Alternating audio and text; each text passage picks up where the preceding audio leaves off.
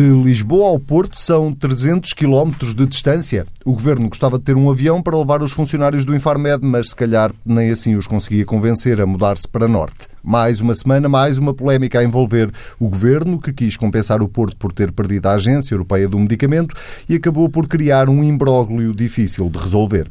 Por resolver também estão as progressões nas carreiras dos professores, um assunto que nem o PCP nem o Bloco de Esquerda querem deixar cair. Problemas, problemas, problemas. Logo agora que o executivo de António Costa celebra dois anos de vida e se prepara para fazer um roadshow pelo país com um Conselho de Ministros especial e um mega jantar na segunda-feira, o dia em que a Jeringonça aprova mais um orçamento do Estado. Reúna-se o Bloco Central, que há muito para desfiar esta semana. Pedro Marcos Lopes e Pedro Adão e Silva, sejam bem-vindos. Uh, vou começar pelo Homem do Norte, Pedro Marcos Lopes, para te perguntar. isso, é, isso é um mito. Ele é mais do Sul agora do que do Norte, mas não se pode dizer isto em voz alta, já está dito. Uh, para te perguntar se, se gostaste do repousado do Infarmed, tu, como homem do Porto, ou o que é que achas sobre toda esta questão? Eu sou filho da meia-noite, é? Lisboa. Bom, uh, deixa-me começar isto, isto. Queria dividir isto em, em, em duas partes. A primeira parte é o método. Isto é uma catástrofe. Quer dizer, uh, o, o processo de decisão que leva à passagem do Infarmed para o Porto que coisa que ainda não sabemos exatamente se vai acontecer. Porque se a confusão está completamente instalada, é uma catástrofe, mas é uma catástrofe que infelizmente eh, tem feito caminho. Este tipo de decisões, quer dizer, tomar uma decisão destas eh, sem a mínima explicação, sem o mínimo debate que se saiba entre as partes envolvidas, tomada a seguir a um momento onde houve um revés, enfim, previsível, mas um revés da tomada de uma agência para uma cidade portuguesa, dando todo o aspecto que estava a tentar compensar a cidade por algo que ela não tinha conseguido. Quer dizer, o momento é absolutamente terrível. Terrível porque dá a ideia de que esta decisão não é tomada em função de um objetivo, em função do interesse nacional, digamos, em função do interesse para a comunidade, mas sim porque é preciso compensar de alguma maneira um, uma, um, um desgosto, digamos assim. Depois, porque é aparentemente anunciada sem nós sabermos exatamente se o resto do governo, se sequer o primeiro-ministro foi envolvido. Deu a ideia de ser tido uma decisão assim, que de um dia para o outro. Portanto, este processo é absolutamente catastrófico. Bem, mas, mas tu não acreditas é só... que o Primeiro-Ministro não, não eu não, eu não sei. Eu, francamente, não sei. Eu sei que quando vi que o Primeiro-Ministro a, a, a, ser a, confrontado com isto de uma maneira muito estranha. Mas, enfim, isso é, isso, é uma, isso é uma especulação. E pouco importa. Quer dizer, pouco importa. Isto não é só grave por causa desta decisão, mas é grave por causa daquilo que nós apreendemos do que pode ser uma decisão tomada por um governo. Ou seja, sem o mínimo cuidado. Tomada assim, do nada. Portanto, como processo de decisão, isto é uma catástrofe. É, dá uma péssima imagem do governo e dá uma péssima imagem do, dos processos políticos, de, dá uma péssima imagem para os cidadãos de como alguém, em nome deles, toma decisões. Eu até achei que tu ias mais atrás à, à, ao processo de candidatura à, não, quer dizer, à Agência ir, Europeia do Medicamento. Posso ir, posso ir, mas não é... Não... Porque era Lisboa, depois era Porto, depois era Lisboa, depois voltou É verdade, Porto. mas isso posso ir. Isso, mas eu, eu, se me permites, como o tema é Farmer...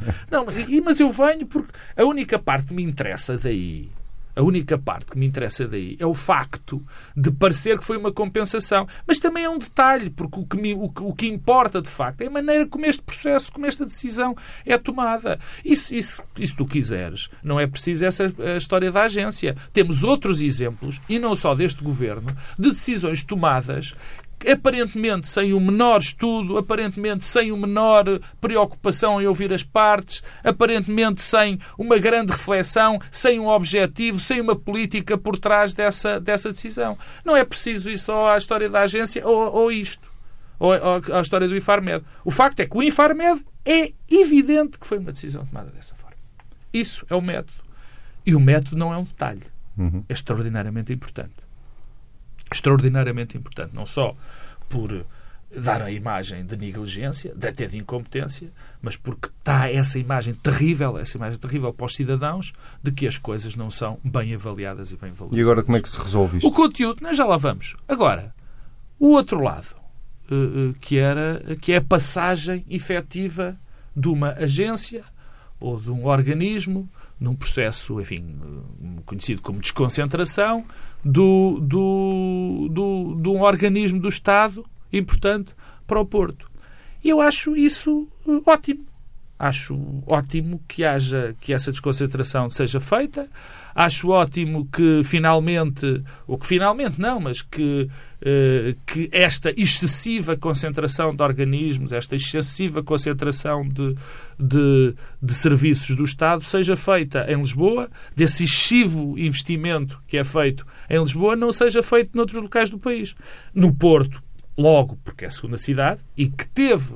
Eu acho que, enfim, como o nosso debate, e, peço desculpa, Pedro, mas já, já acabo. Como o nosso debate é muito centralizado enfim, nas questões nacionais e, e, e, Lisboa tem outra repercussão, nós esquecemos daquilo que se passou com o Porto nos últimos anos, que foi muito mais, foi violentíssimo em termos de perda de importância, em termos de empresas, em termos de serviços. Eh, o Porto está muito desnatado, extraordinariamente desnatado. Quando se diz, ah, as outras cidades também precisam, é verdade mas como segunda maior cidade do país, o Porto foi muito desnatado, está muito necessitado de ter outro tipo de, de centralidade. E nesse aspecto era uma boa medida, é uma medida que eu uh, acho que, que é boa, que faz todo o sentido.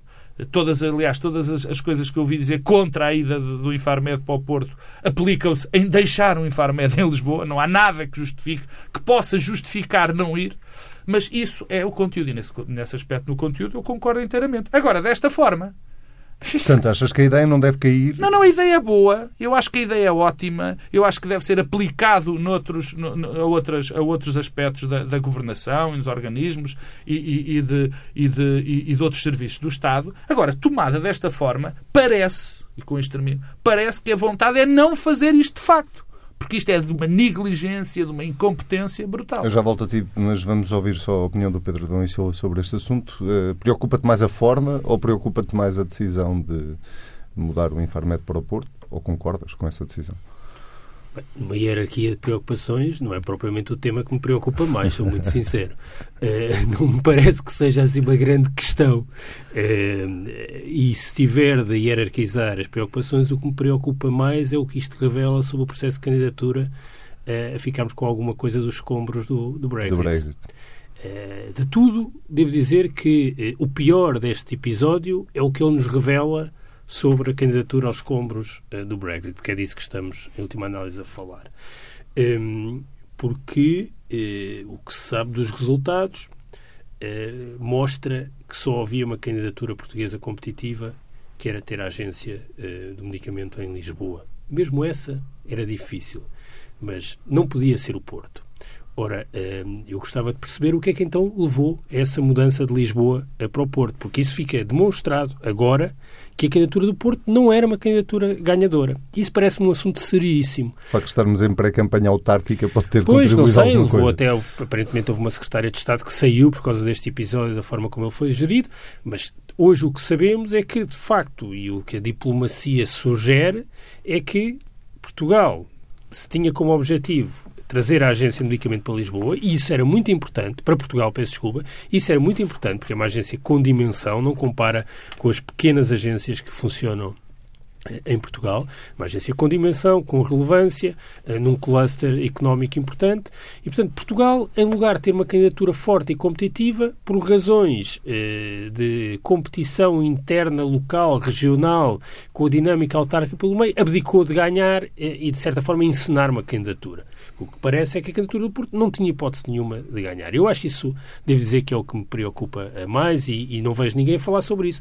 Agora vejo uma discussão sobre as declarações de Rui Moreira, mais as ministras de Saúde. Ah, tudo muito interessante, mas convenhamos que daqui a 15 dias ninguém se fala e a verdade é que perdemos a possibilidade de ter uma agência eh, eh, com eh, importância em Portugal. Segundo ponto.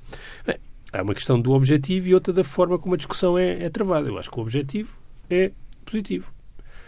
desconcentrar eh, eh, serviços da administração pública, eh, não apenas os descentralizados, mas serviços centrais, para outras zonas do país que não Lisboa, parece-me um bom princípio e, naturalmente, começar pelo Porto.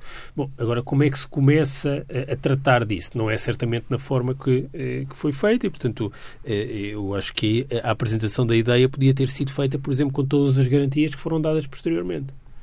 É, só que foi exatamente o contrário que aconteceu. Aparentemente, eu, aliás, confesso que também não segui isto com muita atenção, não, não parece também tenha é, assim tanta relevância, mas até foi o Presidente da Câmara do Porto que primeiro é, é, anunciou a medida, não me parece que isso seja adequado. depois, finalmente, a terceira coisa é, é o seguinte: eu, quando vejo estas discussões fico sempre na dúvida se estamos a ter reações muito duras à ideia ou se aproveitamos a forma para criticar eh, a ideia. Não sei. Fico sempre, sempre a dúvida. Isso é e... verdade. não, não. Mas é verdade. Mas do ponto de vista da ideia, que era esse o passo seguinte, antes de mudarmos de assunto, do ponto de vista da ideia, estando os dois de acordo que o princípio é bom, o da descentralização, eh, perante aquilo que temos agora eh, em cima da mesa, a dúvida é se o Governo vai ser obrigado a recuar ou não, sobretudo tendo em conta os trabalhadores, 97% não, dos trabalhadores sabes, uh, questão... disseram que estavam contra ou que não queriam mudar-se para o Porto. Mas aí é um, Isso um pode obrigar o Governo a recuar? Aí é um problema de princípio há um problema de princípio, que é a questão da, da explicação e da explanação dos objetivos. Se a decisão fosse tomada, se a decisão fosse anunciada e tomada, primeiro, primeiro tomada e depois anunciada, e nessa explicação fossem definidos os objetivos, definidos o que é que se ia fazer, definido como é que se ia fazer, já não tínhamos isto já não tínhamos isto. Ou pelo menos teríamos sempre a questão dos trabalhadores, que eu acho, enfim, absolutamente compreensível, mas não querem ir para o Porto, ou alguns não querem mudar de serviço, enfim, alguns, isso, isso. Não, não, todos, que, que, fossem todos. Por isso é que há um governo, que é para governar, para tomar decisões políticas, quer dizer, não, não se pode estar refém de uma grande decisão política, infelizmente tem que o dizer de 400 trabalhadores, ou de 300, ou seja, dos que forem. Isso é, outra, é, é outro, outro tipo de análise. Mas se a decisão fosse tomada com os devidos procedimentos e dentro de uma lógica que nós pudéssemos analisar, não estávamos nesta guerra. Não estávamos. Não estávamos. Portanto, o problema aqui do processo e da forma é vital, que é uma coisa que nos esquecemos sistematicamente, é que a forma, particularmente em democracia, é vital. Portanto, isto vai, vai se arrastar. E sabes o que é que vai acontecer? O que eu acho que vai acontecer é o que tem acontecido com muitas coisas deste governo. Logo se vê. Empurrar com a barriga. Logo se vê. Logo se vê. Certo, mas uh, não percebi foi, tu achas que o Governo vai ser obrigado a recuar ou tu achas que o Governo não, agora não, devia bater-se para de facto levar oh, Deus, o Infarmed para o Porto? Mas com certeza que tem, mas não foi a decisão que tomou.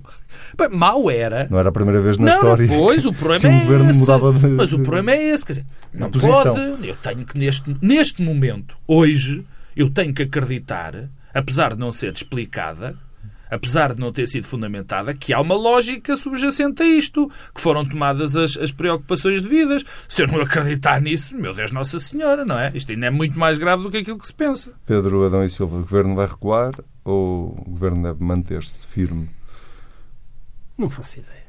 Não faço ideia. Acho que, quer dizer, se, se isto for de facto absurdo e não houver condições, deve recuar. Não é vai, deve. É, mas não faço ideia, eu sinceramente não consigo. Tens alguma dificuldade em. Tenho, tenho muita dificuldade em encontrar a importância, encontrar a importância deste, deste, Não, acho, repito, acho que é muito importante é, perceber que Portugal se candidatou a trazer uma agência europeia é, para, para o país e que, em nome de é, dar um presente, eventualmente num contexto autárquico, ao Porto, abdicou de poder trazer essa agência. Isso é que eu acho uma questão muito importante. Agora, o Infarmed não, na minha hierarquia de importância está muito está distante desta outra decisão, não, que esta sim, esta, esta outra decisão parece-me bem mais uh, profunda. Vamos. Eu acho importante por causa dos sinais, mais do que não sei. Ah, está bem, mas, mas, o sinal, mas o sinal, é da outra questão é muito mais Acredito importante. Acredito que sim, mas a questão do sinal aqui também é muito importante. E da decisão e da vontade política de, de fazer uma coisa destas é extraordinariamente importante. O problema é que nós, eu volto ao mesmo, o problema é que depois acabamos por minar uma decisão que é boa, pelo processo ser tomado de uma maneira absolutamente incompetente, inconsistente e absolutamente negligente. Vamos então a um. Presumo que no Pedro, nas prioridades do Pedro Adão e Silva esteja bem mais cá para cima. Dois anos de, de governo de António Costa, eh, que, vai ser, que vão ser assinalados durante todo o fim de semana e até segunda-feira, com um grande jantar depois da aprovação do Orçamento do Estado. Um, ehm, para, para começar pela pergunta óbvia, quando, sempre que estamos a assinalar uma data redonda, que é uh, uma pergunta de avaliação. Um, ehm, aquilo que parecia estar a ser um passeio no parque, a expressão é minha. Agora até, voltava a aterrar aqui junho. o Marcelo Rebelo de Souza e dava uma nota, não é? Não, neste estúdio um já. Não, foi. Eh, voltávamos ao exame do professor Marcelo.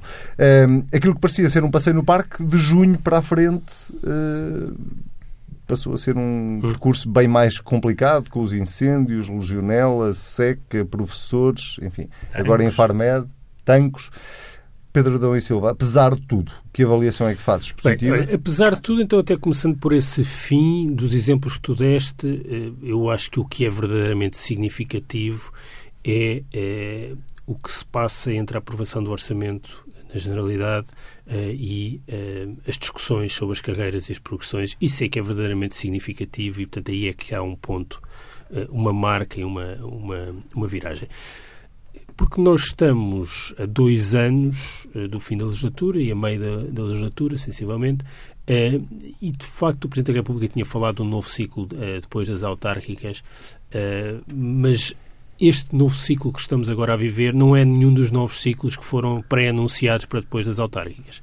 É de tal forma que nós tivemos eleições há um mês e meio e o resultado autárquico foi extraordinário para o PS, já desapareceu, desfez em, eh, desfez em ar. Um, e estamos, de facto, num momento de verdade. Uh, e o momento de verdade, uh, já aqui o disse várias vezes, em parte é consequência de uma história de sucesso. O programa mínimo em que assentava a geringonça foi ultrapassado eh, de forma extraordinária que ninguém antecipava, porque as metas orçamentais não só foram cumpridas, como foram ultrapassadas e os resultados eh, eh, no mercado de trabalho e na economia, que é para esse efeito o que conta também, superaram todas as, as, as expectativas. E isso coloca aqui a geringonça perante desafios e confrontos e dilemas para os quais não estava manifestamente preparado e não é só uma questão de não estar preparado. Não tinha mandato uh, e não é capaz de superar as suas contradições uh, internas. Uh, e, e, e, julgo que isso tem um primeiro efeito, é que o epicentro que nós utilizamos como critério para avaliar a governação moveu-se. Até aqui, esta, esta governação era avaliada pelos resultados na frente orçamental e pela capacidade de os conciliar com as exigências eh, parlamentares da esquerda. A partir de agora, eh, a avaliação e a tensão política passou para aquilo que é a extensão da compensação dos efeitos da austeridade. A ideia do tempo voltar para trás. O tempo não volta para trás. Aliás, há uma canção sobre isso. Uh, Eu ia já trautear. Uh, Quão poético está ele hoje. Eduardo Damas, uh, o autor da letra. Uh, e, e desfia e, conhecimento. Não, isto é água no bico. Isto é água no bico. Bom, e, e, e, a este propósito, eu julgo que há aqui uma enorme tensão eh, sobre o passado. Um, e uma tensão sobre o passado, que aliás a Mariana Mortágua uh, deu uma entrevista ontem, ontem, ontem, que era interessante por ter também um efeito de revelação. É um bocado como o Infarmed, é mais interessante por aquilo que revela do que propriamente pela questão em si. Porque, em última análise, o que o Bloco de Esquerda e ali o PCP tem uma posição desse ponto de vista uh, semelhante e até se calhar mais presente e estrutural, o que o Bloco de Esquerda diz é que deseja que seja feito para os salários e para as carreiras e para as pensões o que já aconteceu para a banca e que critica. Portanto, a ideia de que deve haver uma mudança em relação ao tratamento da banca por relação ao passado, mas devemos regressar ao passado das pensões, das carreiras e, e dos salários.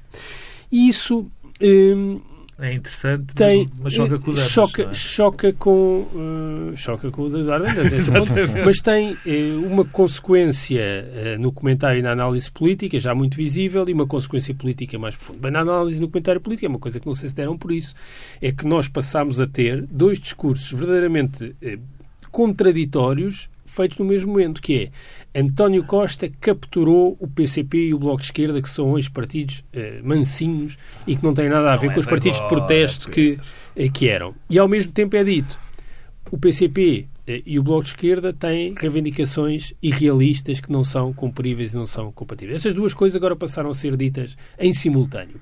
E não é por acaso, ou seja, esta espécie de esquizofrenia no comentário tem razões profundas.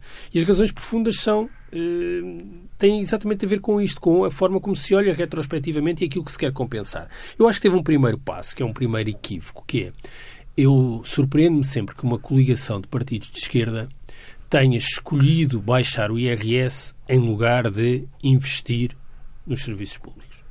Quer dizer, baixar o IRS a nós os três. Ah, não me parece que isso seja propriamente uma prioridade da esquerda contra os nossos interesses falo. Mas devia ser investido nos, nos, serviços públicos. Só que o investimento nos serviços públicos choca com contradições profundas entre os três partidos. Os três partidos não têm a mesma ideia sobre como reconstruir as carreiras dos professores, nem sobre como eh, eh, pensar e repensar o financiamento da saúde ou aumentar a adequação da proteção social.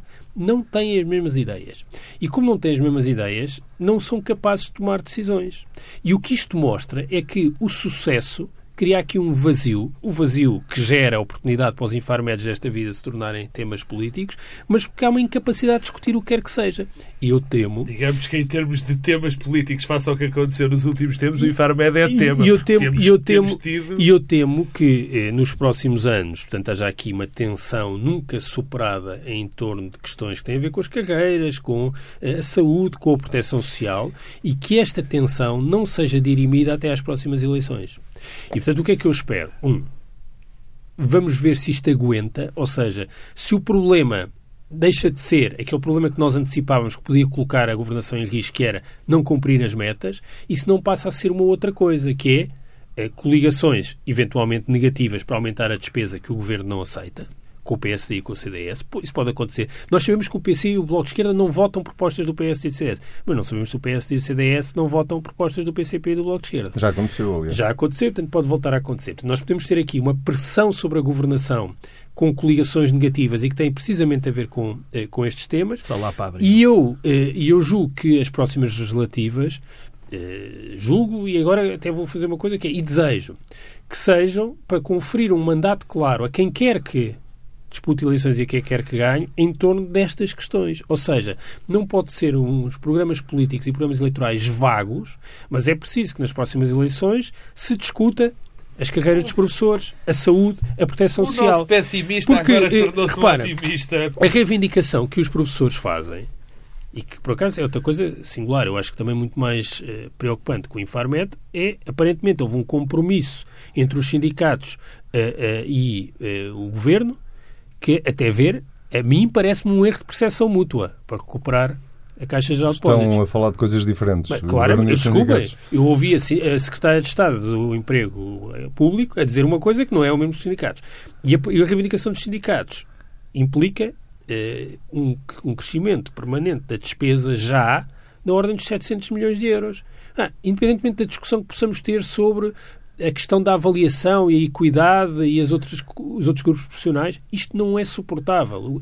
Não é, não é um one shot, não é 750 milhões de euros num ano. Não, é é 750 permanente. milhões de euros a crescer e a inverter completamente a pirâmide da carreira dos professores. E isso pode pôr em causa toda a estratégia orçamental ou a sustentabilidade da mas, estratégia oh, mas é que o orçamental. meu ponto já não é só pôr em causa a estratégia orçamental. Não, não, é, que que não é sentido, esse o teu ponto. é que sentido é que faz uma governação que não enfrenta estes, estas questões e que vai achar que é possível não as enfrentar.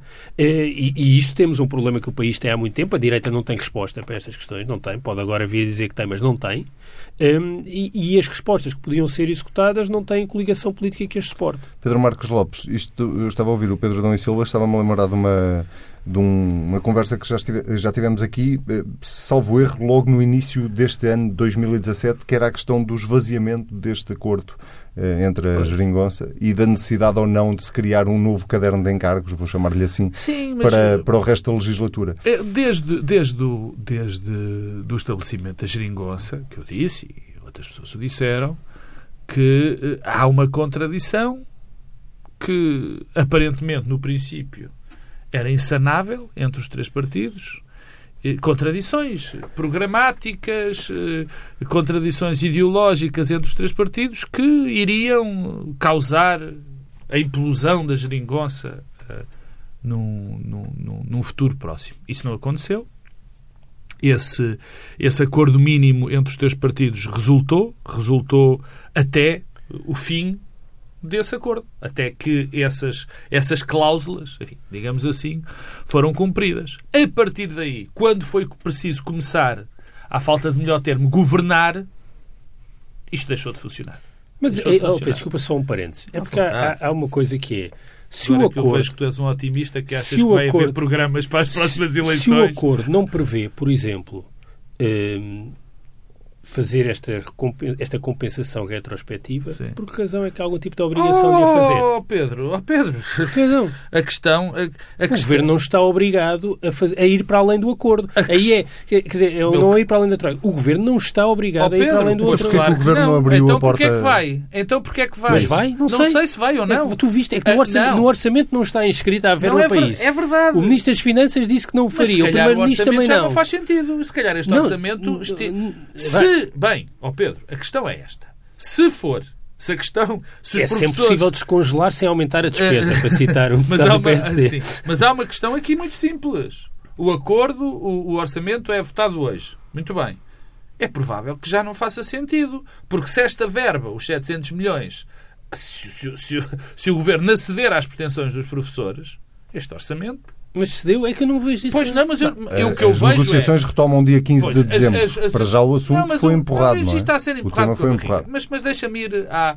Apesar desta parte ser muito importante, porque a questão que, o- que o Pedro definiu como a questão Damas, Eduardo Damas, do tempo volta para trás, que já lá vou, que eu também quero ir, ser importante, a mim, neste momento, a questão é esta, que é o problema da, da- destas contradições insanáveis. E esta contradição insanável, que eh, entre os três partidos, que está perfeitamente, as contradições que estão perfeitamente eh, à vista, quer dizer, eu acho que já não há discussão sequer contra eh, em relação a elas, tem um efeito político, tem mais do que um, mas tem um efeito político central e muito importante, que é tudo aquilo que nós defendemos, de que nesta altura já o nosso eh, o nosso desenho político se tinha alterado o desenho político de que havia eh, eh, eh, que a esquerda estava de um lado, a direita estava do outro e, portanto, isso não ia, não ia ter volta atrás, isso implodiu passado dois anos. Implodiu. Este, esta perspectiva que se tinha de que nunca que isto tinha mudado, que nunca mais voltaria a ser como era, deixou de existir. Quando se dizia que nunca mais ia haver governos minoritários, isso também deixou de existir. Acho que está perfeitamente evidente para as pessoas que isso deixou de, de- de ser evidente e que este corte entre a esquerda e a direita, que nunca mais ia ter diálogo, também não é verdade. E porquê? Porque já se percebeu que quando é preciso governar, governar mesmo, fazer coisas, eh, instituir políticas públicas sérias e, e- e dirigidas para um determinado objetivo, a esquerda não se entende. A esquerda não se entende. Tem essa, lá está, contradição insanável. Portanto, o que é que resta? Ou nós eh, eh, passamos a viver num impasse completo, de nada mais se faz, ou voltamos àquilo que existia. Acontece muito nos países. Aconte- Eu sei que acontece. A Alemanha Pedro. está no Eu impasse, con- só para dar um Não, exemplo. não, mas está no impasse. Está no impasse agora. Mas, teve- mas tem tido governos sólidos e com maiorias sólidas. de, de coligação e durante- com imensa Dura- tensão interna às coligações. Sim, não- mas não é no desenho que aqui temos. Porque o desenho das maiores coligações que existiam na Alemanha são exatamente aquele desenho que aqui diz, que se dizia que nunca mais ia existir. Porque, enfim, os- o Bloco Central, eh, que é um programa na Alemanha, Não, não, mas as dificuldades depois programáticas. Não, está coloca-se está também. bem, mas funciona.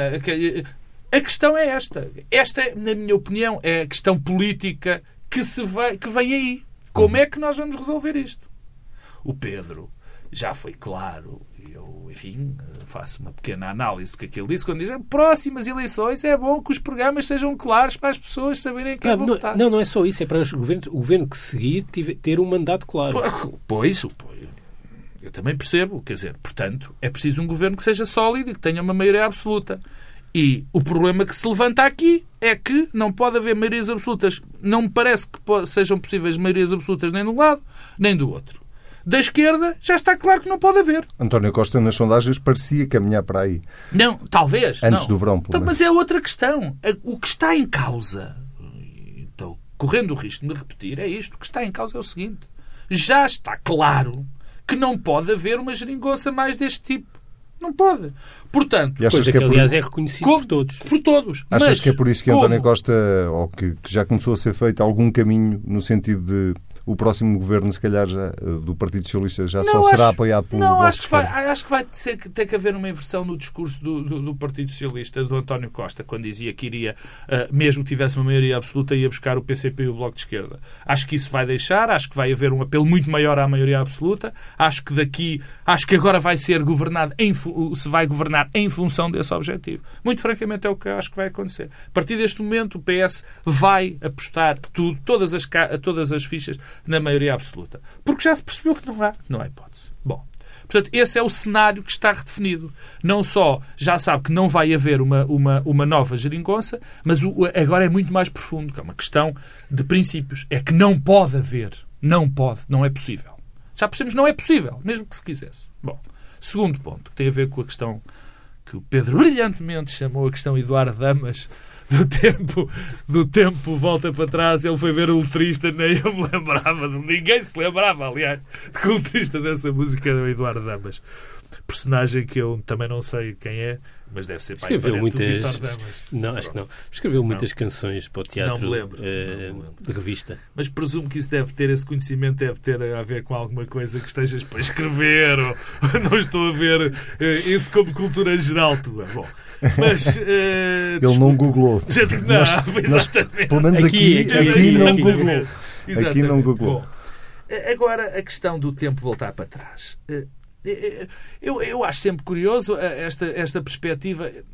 Isto está, está a dar origem a uma nova narrativa, a história do tempo voltar para trás. É, é- é- é muito interessante. Porque é evidente que o que aconteceu nos últimos anos em Portugal tinha que deixar marcas e marcas profundas. Marcas profundas. Nós não só vivemos uma crise brutal, como os remédios que foram aplicados a essa crise brutal não deixaram o país da mesma maneira. Portanto, achar que nós podemos recuperar, em termos de rendimentos, as classes podem recuperar aquilo que tinham para trás, é impossível. Não porque isso fosse estrutural. Porque não é. Não que isso definisse um déficit estrutural. Porque não definia. Porque nós tínhamos essas vantagens, digamos assim, para as classes profissionais, que agora se dizem que têm, eh, que são privilegiadas antes disto, e as coisas não estavam propriamente desequilibradas há uns anos, não é? Da mesma forma. O que é que não estava desequilibrado? As contas públicas? Não, não estavam. Eu não me lembro de algum dia as contas públicas Mas- terem estado mas equilibradas. lembras- mas não te lembras de terem um desequilíbrio como tiveram em Não, 2000? claro. Ah, pois. Quer dizer, uma coisa é tu teres as contas desequilibradas em 2 ou 3%. Uma coisa é tu teres uma dívida de 60%. Sim, outra coisa é teres um déficit de 11 ou de 12. Ora bem, outra coisa é teres um déficit de 11 ou 12 e pior é teres uma dívida de 130%, quando há, enfim, há 7, 8, 9, 10 anos era de 60%, não é? Eh, portanto, eh, não podemos voltar para trás, mesmo que as causas da crise não tenham sido, e na minha opinião não foram, já o disse Não aqui várias vezes, essas. não tenham sido essas. Não foram propriamente os professores e os médicos e o sistema de saúde que fizeram a crise. Não. Foi uma grande crise internacional, sobretudo bancária. Portanto, isto não faz sentido. Agora, o que é que o governo quer fazer? Se traz as coisas para trás, não é só nos professores.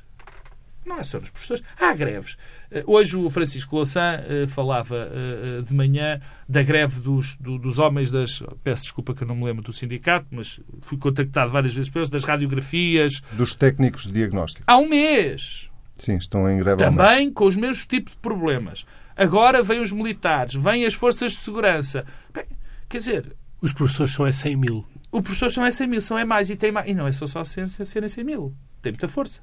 Porque são 100 mil Porque e porque estão organizados sindicalmente. Portanto, quer dizer, das duas uma. E fazem muito bem, reivindicar. Eu também reivindicaria. reivindico- Claro, agora, bem, isso.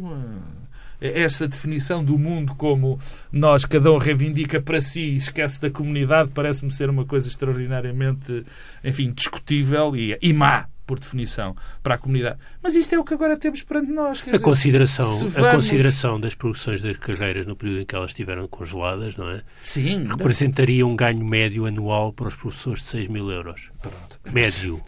e que digamos que é uma coisa que qualquer pessoa tem, poderia lutar. Mas a grande questão é esta, e com isto termino, quer dizer, se o governo se embarca nisto, se embarca nesta política de voltar para trás, que no fundo foi uma coisa que deixou no ar.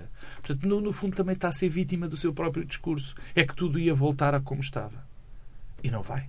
Eu nunca vi o governo a dizer isso. Desculpa Ah, lá. E, eh, Pedro, podemos criticar muitas sugestões. Agora dizer que tudo eh, voltaria a ser como era, a nunca vi nem nada A questão que das reversões, Tá, a questão isso da reversão é pode ser outra aplicada. Coisa. Isso é outra coisa. Agora dizer que tudo voltaria a ser Não, como era, nunca admito, vi. admito Nunca não. vi tal coisa. Pedro, admito que não e acho que, aliás, não é mais que admito, concordo que não. O problema é que foi um discurso que acabou por estar na- na- no nosso espaço público que o Governo nunca se preocupou muito em contestar. Bom, o nosso tempo está a chegar ao fim. Eh, ia só fazer-vos o desafio se queriam incorporar o professor Marcelo agora em Belém e dar uma nota ao Governo de 0 a 20 em dois anos de, de executivo. Anselmo, não sei se reparas que o Dr. Marcelo já não dava notas há muitos anos. É verdade? Por isso mesmo? Eh, há algum anacronismo nessa tu- pergunta. Porquê? Porque o professor Marcelo percebeu que a natureza do comentário político se tinha transformado muito. O Dr. Marcelo falava de muitas outras coisas que não a política eh, e, em, e, e, portanto, tinha deixado de dar notas. Eh, a nota é do primeiro período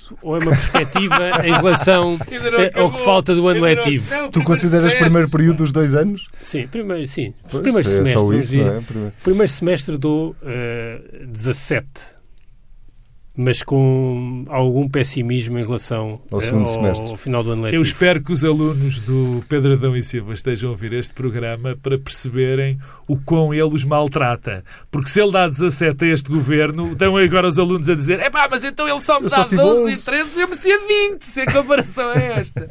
Tu, Pedro Marcos Eu sou professor, pá. não queres dar notas? Eu não sou professor. Sim, mas seria de- deste tudo, quer dizer, e vendo a perspectiva, um 11 ou um 12, acho que chega perfeitamente. Muito bem. Pedro Marcos Lopes, Pedro Adão e Silva, voltamos a falar-nos daqui a uma semana. Quanto a si, já sabe, se quiser eh, voltar a ouvir o Bloco Central desta semana, basta ir a tsf.pt. Se quiser comentar, basta usar o hashtag TSF Bloco Central. Até daqui a uma semana.